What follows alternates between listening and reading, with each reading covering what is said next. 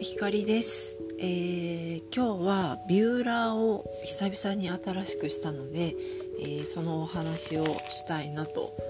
思います。なんかビューラーってあんまり買い替えないじゃないですか。あのゴムの部分は変えたとしてもあの本体ってなかなか買い替えないっていうか悪くならないような気がしていてなんか割と10年単位ぐらいで同じものを8年単位ぐらいかな。同じものを使ってるんですけど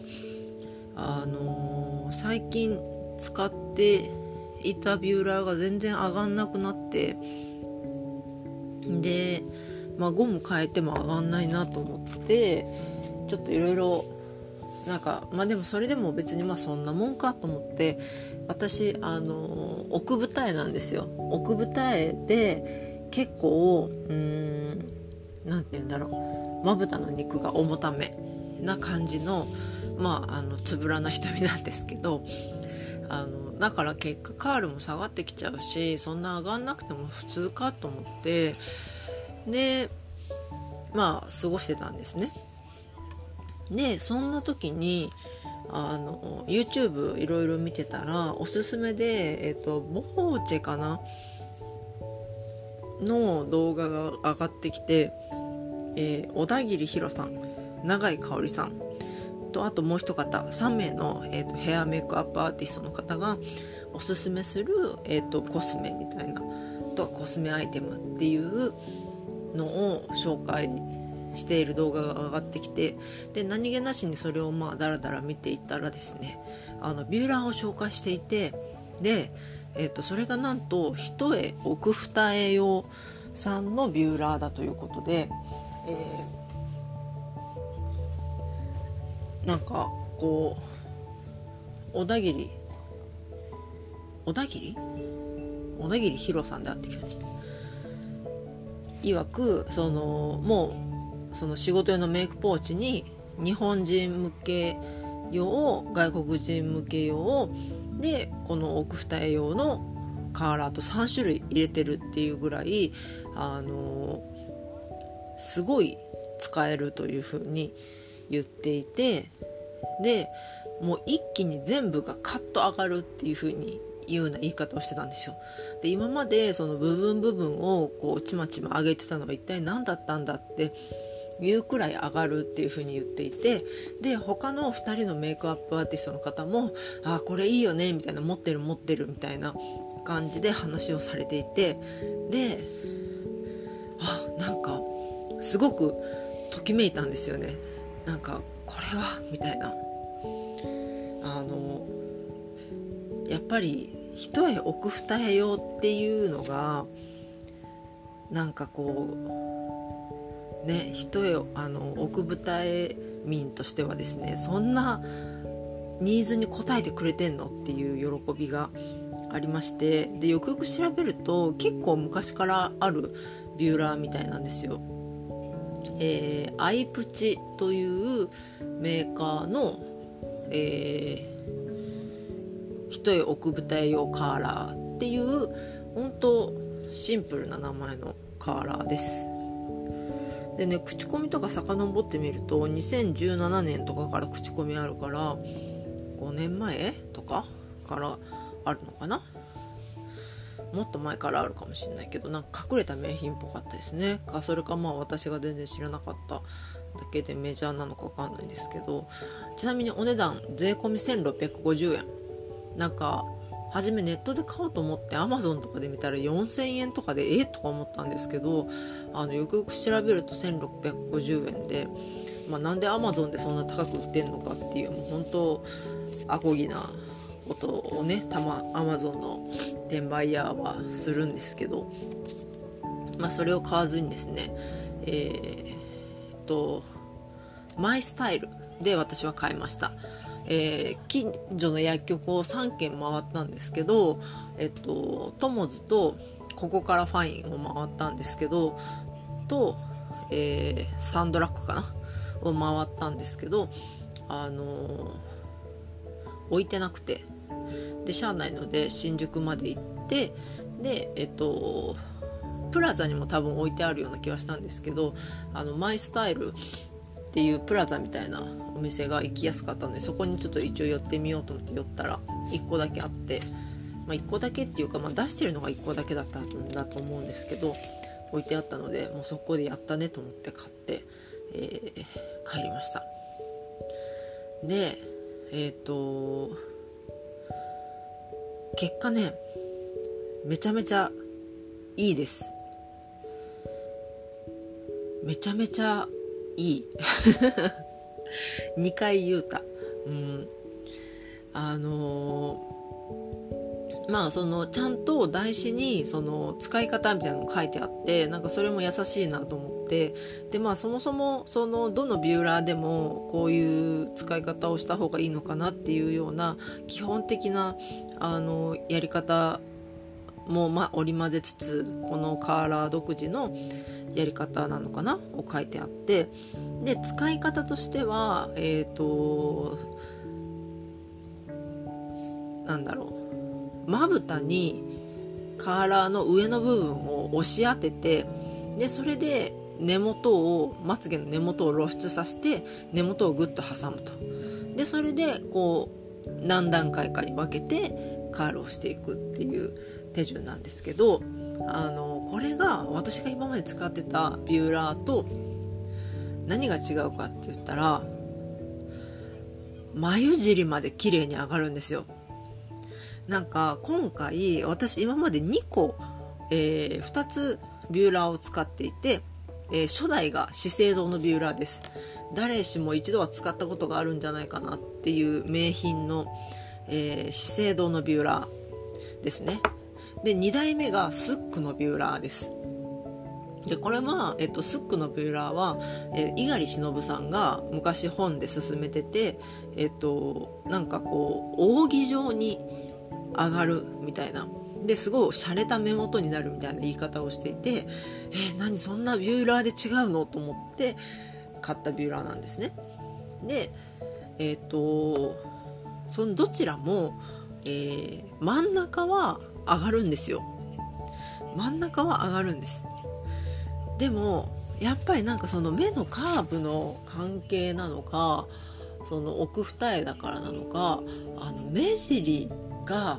上がんないんですよね。でまあ目尻のまつげってもうそんな上がってるもんじゃないかと思って生きてきたんですけどこのアイプチのビューラー使うとなんかアイプチのビューラーってなんか紛らわしいよね。アイプチのビューラー使うとあの眉尻まで綺麗に上がるんですよ。眉尻じゃない目尻か。目尻まで綺麗に上がるんですよ。で目頭はまあそこまで網羅しないかな。私の目の形だと。そう。でもなんか目尻がカールしてるとこんなに違うのかとか思うぐらいちょっと感動的でしたうんなんかね今回改めてその3つやりそのカールし比べてみたんですけどその中では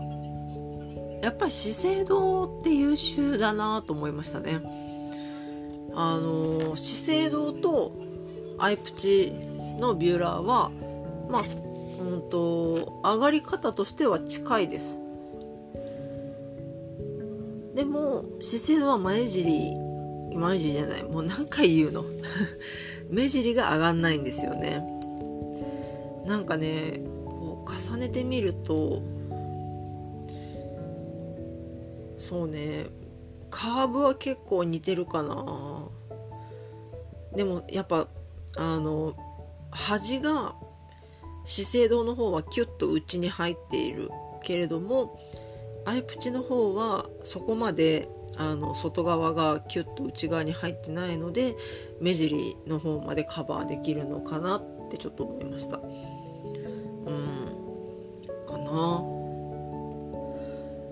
あとまあやっぱりその上まぶたに当たる部分が明らかにあの資生堂よりアイプチの方が広いのでまあこれでえっ、とそのまぶたを引き上げるっていう効果を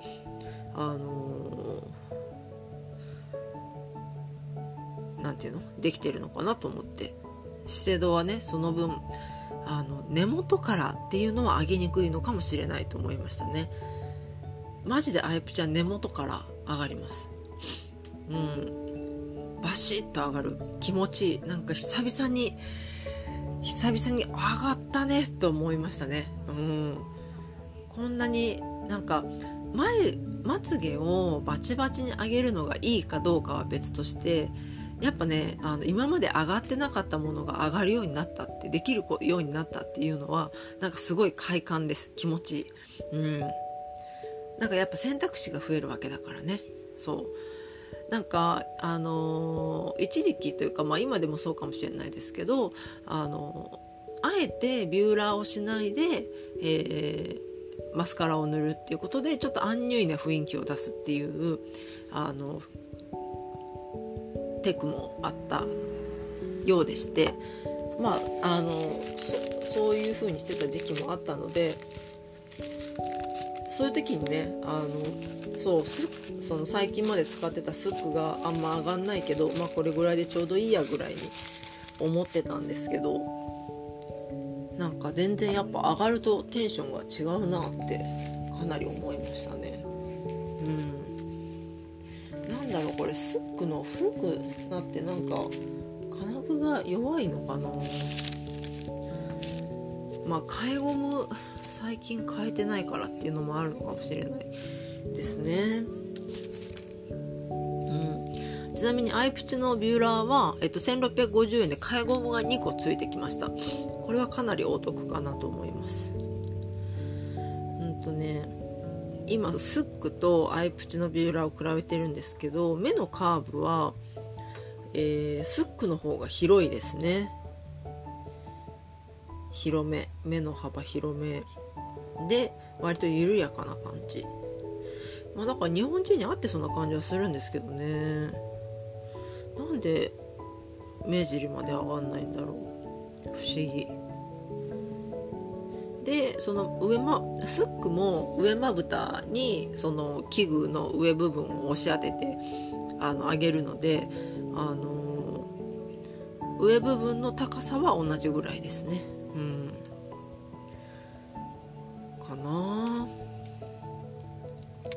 思議。サイズ感も同じぐらい。資生堂はね一番なんかちょっとちっちゃいですね。うん。まあなんかどちどれぐらいのサイズが使いやすいのかよくわかんないから。まあ別にちっちゃくても大きくてもいいと思うんですけどあの持ち歩かないんでね。ビューラー持ち歩きます？なんかビューラーし直したりとかしないんだよな私。うん。ああでもスックもスックもちゃんと使い方すればスックは目頭がの方が上がる感じかな。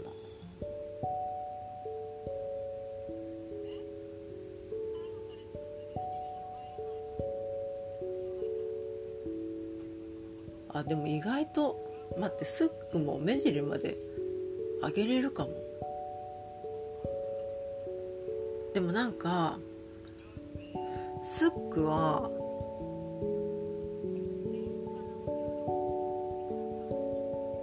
そうねスックの方がやっぱ上がり方が穏やかですね。うんカッと上がるわけではないかな。でもそれがすごくあの、まあ、猪狩さんの言うように洒落てるっていうかあの落ち着いてる感じで、えーといいのかもしれないですね。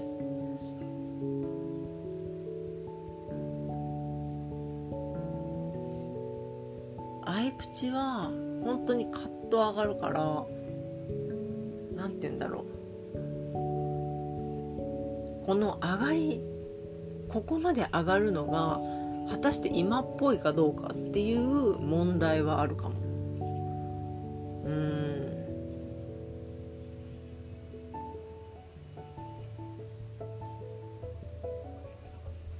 これ今何回もビューラー今試してみてるんですけどうん楽しいね。そ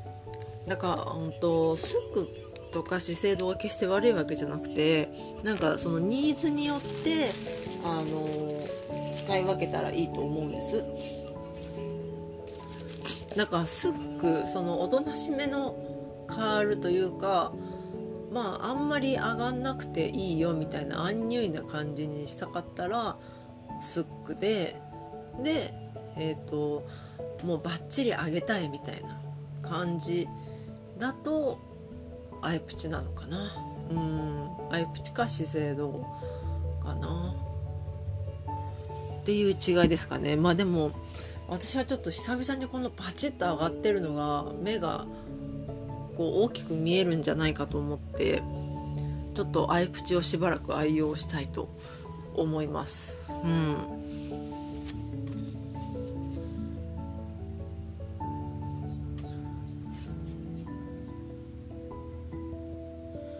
ちなみに介護も12ヶ月を目安にごあの変えた方がいいみたいなのでなんかスックもゴムを変えたら生き返るのかもな。なんかいつ変えたか覚えてない感じなので。なんかスックって私、まあ、新宿伊勢丹のスックに行くんですけどあの混んでるじゃないですかスックって。でしかもスックの化粧品って基本的になんか売り切れてるっていうか。感じだしなんかそういうのもあってあのスック行くのめんどくさいんですよね。そうなんか替えゴムだけ買いに行くためにスックに行くのもめんどくさいなって思っちゃうので、まあ、そういう意味ではアイプチのこのゴムは替えがついているっていうのとあとアマゾンで見たら500円で4個入りみたいな感じで売ってたのでうん。なんかだったら別にすぐ買い替えられるからいいかなと思って。そういう意味でもアイプチを使い続けるかもしれないですね。そう。うん。本当に綺麗に上がってる。これにね今使ってるキャンメイクのクイック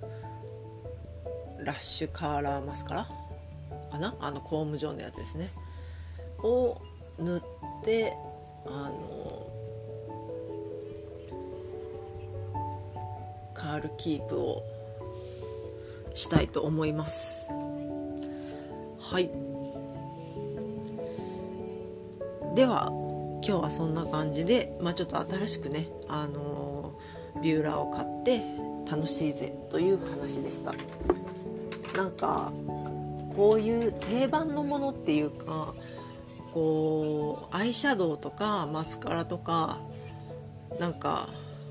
まあでも何でもそうか。なんかつい自分が気に入ったらずっとそれを使っちゃうんだけどたまにはそれを見直すっていうのはやっぱり大事だなと思いました。うん、なんか同じものをずっと使うっていうのも別に悪いことじゃないんだけどなんかやっぱりその同じものを何年か使ってる間に世の中は進化してるしあのなていうの自分自身も変わっていってるし